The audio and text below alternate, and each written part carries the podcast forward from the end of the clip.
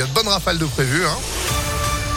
On fait le point complet juste après l'info de Sandrine Ollier. Bonjour. Bonjour Phil, bonjour à tous. À la une, elle n'est pas en tête, mais réalise son meilleur score au premier tour d'une élection présidentielle. Marine Le Pen obtient 23,41% des voix, à 5 points derrière Emmanuel Macron. La candidate du Rassemblement national en appelle à un grand rassemblement populaire en vue du second tour. Et Michel Morel, responsable du RN dans le Rhône, veut y croire. Ce qui nous rend optimistes, c'est que nous savons très bien que nous avons pour la première fois un réservoir de voix, mais pas seulement chez M.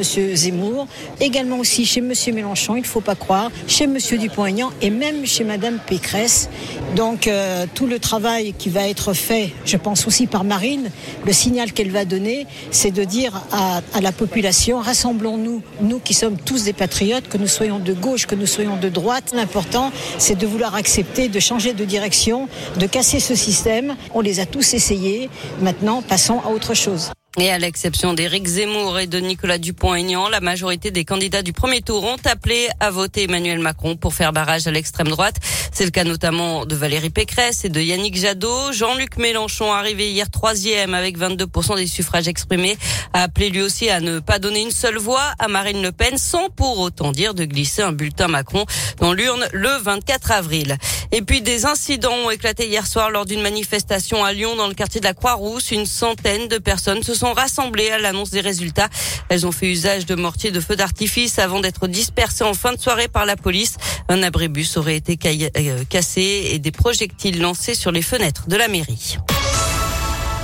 Dans le reste de l'actualité, l'ouverture de ce procès aujourd'hui devant la cour d'assises des mineurs du Rhône, celui de trois jeunes accusés d'avoir torturé et tué un Algérien de 28 ans dans un appartement des pentes de la Croix-Rousse. C'était en 2019. Il s'était filmé et la vidéo avait été diffusée sur Internet. Autre procès aujourd'hui et demain, celui de trois mères de famille et de deux hommes accusés d'avoir harcelé sur Internet et menacé de mort la jeune Mila, cette iséroise qui avait critiqué l'islam sur les réseaux sociaux. Il risque jusqu'à trois ans prison et 45 000 euros d'amende. En juillet dernier, 11 personnes avaient déjà été condamnées pour les mêmes faits à des peines allant de 4 à 6 mois de prison avec sursis. En bref, deux blessés dont un grave dans un accident de la route dans le 7e arrondissement de Lyon hier soir vers 21h. Une voiture a heurté un poteau boulevard Chambaud de la Bruyère. Et puis un incendie hier soir à Givors, une bouteille de gaz a pris feu sur une terrasse. Les flammes se sont propagées à la toiture. Les pompiers ont été appelés vers 17h. Ils étaient une quarantaine mobilisés jusqu'au milieu de la nuit.